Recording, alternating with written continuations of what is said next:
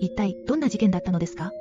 実は、この事件は、北村真美が一人で起こした事件ではない。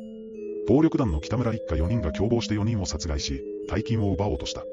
2004年9月16日、北村一家は、知人を殺害しようと計画した。しかし、予想外に、ただ一緒にいただけの息子の友人にまで手をかけてしまい、計4人の殺人事件を引き起こしたんだ。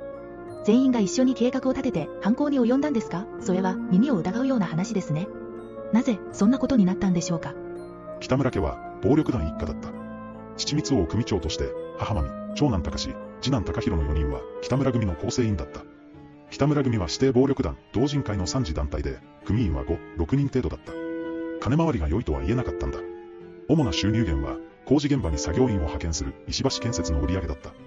なるほど、決して裕福な生活を送っていたわけではなかったんですね。そんな中で何か支えになっていたものはあったんですか？実は、マミには